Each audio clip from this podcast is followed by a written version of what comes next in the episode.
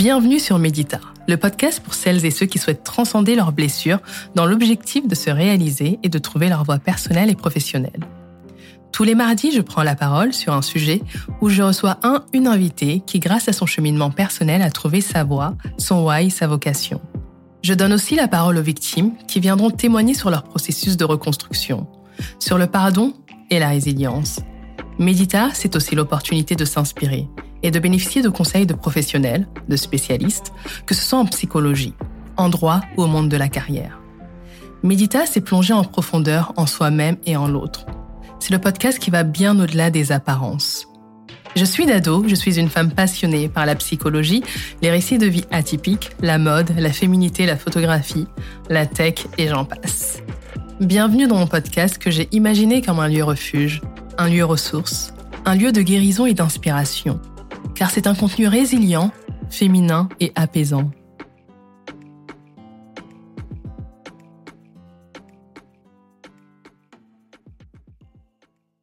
Aujourd'hui, je suis avec Aïssé Njai, qui est la fondatrice de la marque Africanista et d'un tout nouveau concept qui s'appelle Histoire d'immigrés. Euh, merci Aïssé d'être présente sur Médita et je suis très heureuse de te recevoir sur mon podcast. Bonjour et merci de m'avoir invité, Dado, c'est un plaisir. Super, je t'en prie. Alors, pour commencer, la première question que je pose à tout le monde, est-ce que tu pourrais te présenter en quelques mots? Alors, moi, je m'appelle Aïssé Ndiaye, j'ai 41 ans et dans la vie, je suis créatrice de la marque Africanista, qui est une marque de prêt-à-porter qui valorise les cultures africaines et célèbre la mixité culturelle. Est-ce que tu peux nous raconter la genèse de ta marque Africanista? Parce que moi, à travers ton storytelling, les légendes, euh, tu parles beaucoup de cheminement personnel, de ton enfant intérieur. Euh, de tes racines. Euh, comment t'es venue l'idée justement de créer cette marque? Alors, Africanista, c'est, je l'ai créé suite à un questionnement identitaire. Euh, je me posais depuis pas mal d'années des questions relatives à mes origines, puisque je suis française d'origine mauritanienne. Et déjà à l'école, je me sentais pas représentée dans les livres d'histoire, etc., et même à la télévision en termes de, en matière de représentation. Et, euh, et arrivé à l'âge adulte, arrivé à la vingtaine, bah, je me posais pas mal de questions euh, quant à ma euh, quant à ma condition de, de, de petite fille noire, adolescente noire, femme noire, africaine, euh, enfant de enfant issu d'immigration, euh, mauritanienne, de l'ethnie soninké. Je me posais pas mal de questions par rapport à, à toute cette identité hybride, puisque c'est une identité hybride. Et, euh, et puis, au fur et à mesure du temps, bah, j'ai commencé à poser des questions à, mes parents. Arrivé à l'âge adulte, j'avais besoin de, de, de, me reconnecter à, à mes origines, à mes origines mauritaniennes. Donc, euh, j'ai posé pas mal de questions à mes parents, mmh. notamment à mon père. Et j'ai la mmh. chance d'avoir un, j'ai la chance d'avoir un père qui, qui, bah, qui raconte, qui est ouvert et qui raconte euh, beaucoup, euh, qui est fier de, de, qui est fier d'être africain, qui est fier d'être mauritanien, fier d'être soniqué, mm, mm. et qui n'a eu aucun mal à me raconter son histoire, à raconter son histoire, euh, l'histoire de notre que c'est tabou chez nos parents de raconter leur histoire, d'où ils viennent, qui ils sont. Bah, je dirais pas que c'est, je dirais pas que c'est tabou, mais il y a, en tout cas, autour de moi, euh, j'ai entendu des personnes qui, qui me disaient voilà que leurs parents ne racontaient pas forcément euh, euh leur histoire, leur parcours euh, migratoire, migratoire par exemple, comment ils sont arrivés en France, ou même de raconter leur enfance. Ils vont toujours raconter par bribes des anecdotes dans leur vie au village ou dans leur pays d'origine, mais pas dans la globalité. Tu vois? Mmh. Après, c'est un mmh, mmh, constat que c'est un constat que je fais. Mais en tout cas, pour en revenir, pour en revenir à moi-même, euh, mon père, il nous a toujours raconté, euh, il nous a toujours raconté les histoires de, de, de sa famille, comment il est arrivé en France. Ça, cette histoire, je la connais par cœur. Comment il est arrivé en France, euh, comment il est arrivé à l'aventure, etc. Mais moi, je voulais avoir une histoire globale. C'est-à-dire comment, mmh. dans quelles conditions il est né, dans quel contexte, c'était quoi le village, quel est mmh. le village de mes parents. Je voulais savoir l'histoire de, de notre village, l'histoire de mes grands-parents, de, de, de, mes deux familles respectives, que ce soit l'histoire de l'histoire de, de mon père ou de ma mère, comment ils sont arrivés en France, dans quel contexte ils sont arrivés en France, etc. Et euh, pourquoi ils sont venus en France, comment s'est passé leur arrivée en France, leur intégration, leur évolution, comment ils ont fait pour euh, euh, pour nous élever, mes frères et sœurs et moi, dans une éducation africaine, dans un pays occidental Comment ils ont, ils ont Et ça, ces questions-là, tu te, tu t'es posé toutes ces questions à quel âge? Vraiment entre, à partir de 25 ans. Mmh. C'est tard quand même, non? C'est tard, c'est tard.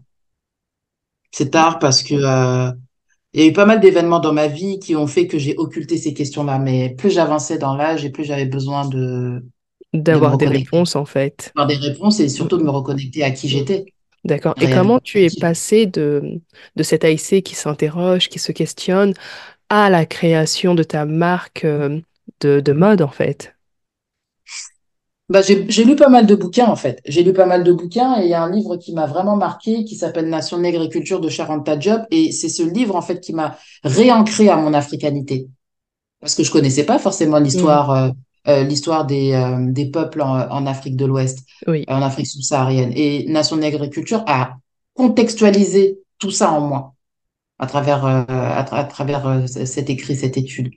Donc, euh, à partir de c'est à partir de ce livre d'ailleurs que j'ai commencé à, vraiment rentrer dans le deep, à poser des questions à, mes parents, à faire des recherches. Et puis moi, j'ai toujours été, euh, fascinée par l'Égypte antique. Et euh, c'est à ce moment-là que j'ai su que l'ethnie soninké euh, vient de l'Égypte. On vient de la ville d'Assouan en fait.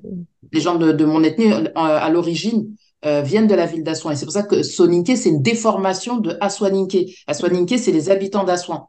Mm, mm. Après, c'est vrai que je trouve que souvent dans nos communautés, il y a tellement eu cette honte, tu sais, euh, mm. tous ces termes péjoratifs comme blédard, on se moque un peu de la manière de parler de nos parents, que finalement, on a besoin. Je pense que Cheikh Anta Diop, il est venu redonner un peu cette dignité, cette noblesse au peuple d'Afrique de l'Ouest. C'est vrai. Je suis totalement d'accord avec toi. Et euh, de fil en aiguille, euh, parce que même Nation d'agriculture, pour moi, ça m'a complètement ça m'a complètement mis dans ce mindset de, euh, de désapprendre tout ce que j'avais appris sur l'Égypte antique, parce que moi, je suis une passionnée d'Égypte antique depuis l'âge de 10 ans, mais c'était sous le prisme occidental, avec les histoires de Champollion, etc. Maintenant, à, travers Nation d'agriculture, il y a une autre grille de lecture par rapport à l'Égypte, tu vois, mm. en, termes, en de première civilisation africaine. Donc, mm. il a fallu que je me plonge euh, dans tous les écrits de Charanta Diop qui font référence à l'Égypte antique. De l'Égypte antique, je me suis dit, OK, l'Égypte antique, la base, elle est là. Moi, je suis Soninké, l'autre base, elle est là. Comment lier les deux? En même temps, euh, je, suis une, je suis une enfant issue d'immigration. Je suis née en France, de parents africains. J'ai, il y avait tous ces, ces réponses à toutes ces questions. Je commençais à avoir des réponses à toutes ces questions et je me suis dit, mais, mais il faut que je crée un concept qui parle de tout ça. Il faut que je crée une marque où je célèbre ma double culture, il faut que je crée une marque qui parle de ma de la fierté, de ma fierté euh, en tant qu'africaine. Et, euh, et j'ai envie de célébrer cette africanité. Donc Africanista, c'est ça en fait, c'est c'est c'est se célébrer, c'est célébrer notre africanité. Et c'est de célébrer aussi toute cette mixité culturelle qui, qui, qui fait partie de nous, en fait, à travers notre, à travers trois valeurs, l'héritage, la culture, la transmission. Tu vois? Mm-hmm. Et aujourd'hui, tu penses que tu transmets, que ce soit à ta communauté ou autour de toi, euh, les valeurs euh, de justement de tes euh, de ton ethnie soninké? Je pense. Je pense après après à, travers Africanisa, je parle pas que je parle pas que de l'ethnie soninké, tu vois, je parle vraiment d'une manière générique d'ethnie, tu vois. Donc c'est vraiment d'un point de vue générique, parce qu'en Afrique subsaharienne, même s'il y a pas mal d'ethnies qui sont différentes, on a, on a, un, on a un tronçon commun en matière de, de culture et d'identité, à mm-hmm. travers nos notre famille, euh, à travers les différents empires qu'il y a pu y avoir, et puis euh, voilà quoi. Pour moi, c'est c'est c'est c'est une manière de célébrer tout ça. D'accord, d'accord. Et est-ce que tu pourrais nous parler un peu de ton concept histoire d'immigrés qui est quand même assez récent? Tu dis que c'est euh, l'histoire africaine en France qui est racontée par ses enfants et leurs parents. Est-ce que tu pourrais nous, en parler? Alors, Histoire d'immigrés, c'est euh, un projet que, que j'avais en tête depuis pas mal d'années et qui, euh, qui est une branche, en vrai de vrai, d'Africanista. Et, euh, et je me suis dit que j'allais créer ce concept maintenant parce que au vu du climat actuel en France et de du racisme grandissant, du racisme décomplexé et grandissant qu'il y a en France, et puis même des mesures gouvernementales où euh, voilà il y a, y a eu le scandale de la Baïa au mois de septembre dernier. La euh, loi immigration. voilà, il y a, là là il y a la loi immigration qui est en train de restreindre, qui qui va, qui a pour vocation de restreindre les droits des immigrés euh, sur le sol français, je me dis, mais c'est le bon moment. C'est le bon moment de, de, de, de, de, célébrer, euh, de célébrer l'immigration et surtout de mettre la narration au centre de l'immigration africaine en France. Parce que on a, en France, on n'a jamais voulu donner un espace de parole euh, pour les personnes issues d'immigration ou même les immigrés en général. Et je me dis que Histoire d'immigrés, c'est complètement ça que je veux faire. C'est, c'est vraiment euh, de raconter l'histoire de l'immigration africaine en France à travers ses enfants qui raconteraient le parcours migratoire de leurs parents. Et ça a vraiment pour vocation aussi de créer un espace euh, de, de transmission intergénérationnelle. C'est ça, Histoire d'immigrés, en fait tu vois. Mm, mm, mm, c'est de mettre la narration au centre et c'est vraiment nous raconter, nous célébrer à travers notre prisme. Et moi, ce que je veux que les gens comprennent, c'est même pas ce que je veux que les gens comprennent, c'est que je veux que les blancs comprennent. Parce que moi, j'ai pas besoin, j'ai pas besoin de leur Les hein. blancs en, particulier? Bah, parce que les Français, les, Français et les blancs en général, ils ont, euh, ils ont un, ils ont un biais par rapport à l'immigration euh, un biais en mode oui, euh, euh, faisons attention aux immigrés, attention aux grands remplacements. ils sont là à imposer leur, leur, leur, leur manière de vivre, à imposer leur culture, à imposer leur religion. Mais c'est pas ça en fait. Aujourd'hui, aujourd'hui, l'immigration, dans, dans, dans sa globalité, elle est, elle est juste la conséquence de la colonisation. C'est-à-dire que nos parents sont pas arrivés en Europe, en Occident pour rien. Il y a eu une situation de cause à effet.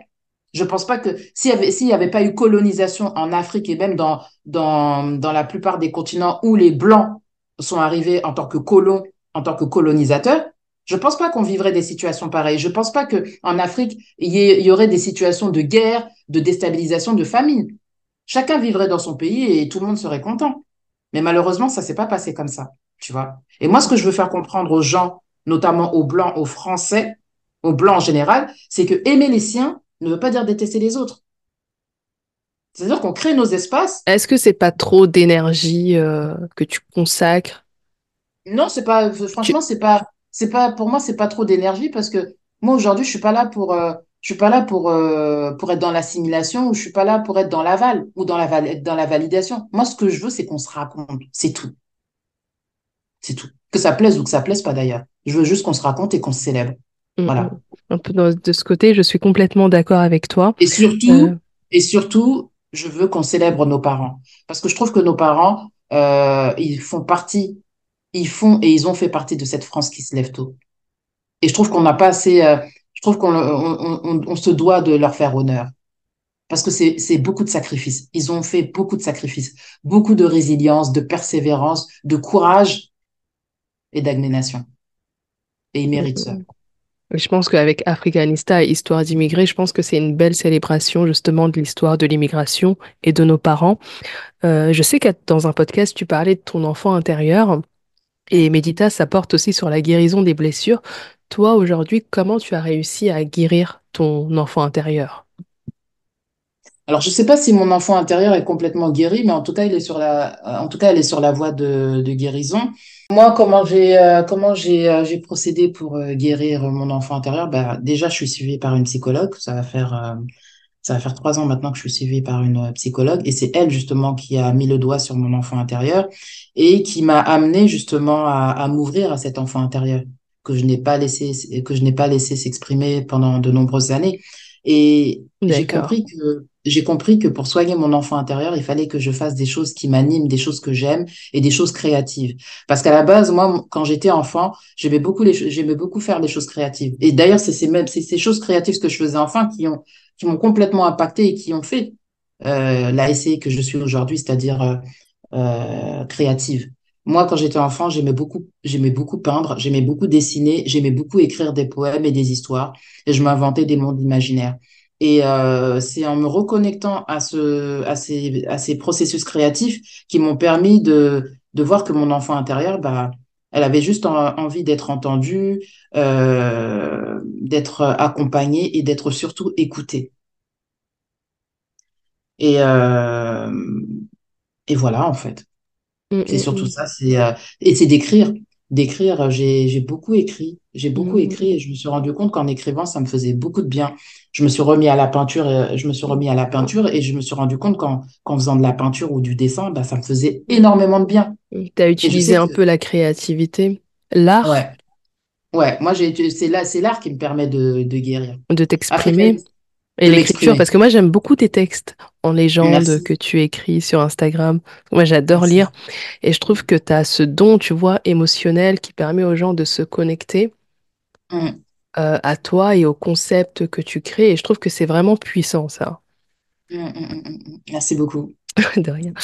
Et euh, une, voilà, une dernière question. Comment tu as réussi à trouver ta voie professionnelle, que ce soit la mode, l'art, parce que tu sais, c'est pas toujours évident. Euh, comment toi, tu as réussi à trouver vraiment ta voie professionnelle et personnelle? Parce que je trouve que pour toi, les deux sont vraiment liés. Bah, tu sais, euh, ça s'est fait, ça s'est fait organiquement en fait. Moi, dès l'âge de, de 13-14 ans, j'avais envie de, j'avais envie de faire des études dans la mode. J'ai envie de, j'avais envie de me lancer dans la mode. Mais malheureusement, à cette époque, quand j'étais en cinquième, j'en avais parlé à mon père et euh, mon père m'a dit non, non, non, euh, euh, ne te dirige pas vers la mode, c'est des trucs de blanc, ça marchera pas pour toi mais c'est resté en moi. Et euh, quelques années plus tard, bah, quand je suis rentrée en tant que vendeuse euh, dans une grande enseigne, euh, j'avais des collègues, des supérieurs hiérarchiques, des visual merchandisers euh, qui ont détecté en moi, tu vois, une, une appétence pour la mode de- à travers mon style vestimentaire. Et à chaque fois, bah, ils me sollicitaient pour que je fasse du merchandising, de la théâtralisation de vêtements dans mon, dans le rayon dans lequel je travaillais. Et de fil en aiguille, j'ai commencé à développer des compétences en merchandising. Et, euh, et du coup, bah, j'ai eu, euh, on m'a donné ma chance, j'ai eu une évolution interne, j'ai pu exercer ce métier pendant près de dix ans. Et, euh, et Africanista, c'est venu après, en fait. Et je me suis dit, ouais, j'ai envie de travailler dans la mode parce que j'ai envie de raconter des histoires à travers des vêtements. J'ai envie de théâtraliser les vêtements. Et ça rentrait, ça rentrait complètement dans la vibe de, de ce que je faisais professionnellement, en fait. Tu vois? Donc, euh, ouais, la, la mode, elle est, la mode est venue à moi. En Hmm. fait, euh, tout est Je revenu à pense qu'elle était moi. déjà là et après, dans ton, dans ton chemin, tu as rencontré certaines personnes qui t'ont rappelé que finalement, ce que tu Ouais, voulais faire, c'est de la mode, peut-être. c'est ça, c'est ça. Et surtout, bah, je suis revenue à, au final, je suis revenue à ce que je voulais faire. Même si je me suis éloignée de ça, euh, parce que après, j'ai fait un bac pro commerce. Je me suis même arrêtée au bac de toute façon. Mais j'étais contente de revenir à, ce que je voulais faire en premier lieu, c'est-à-dire travailler dans la mode, faire de la mode. Donc, euh, c'est une suite logique. C'est revenir à soi. Je suis revenue à mon essence. Et, là, je, me rends compte que tout ce que je fais, c'est, moi, c'est mon essence, en fait. C'est ce qui m'anime, c'est ce qui fait, c'est ce qui me fait vibrer. Donc, euh, voilà. Très intéressant. Ben, en tout cas, merci beaucoup, Aïssé. Euh, Merci euh, d'avoir accepté mon invitation euh, pour ce podcast. Je t'en prie.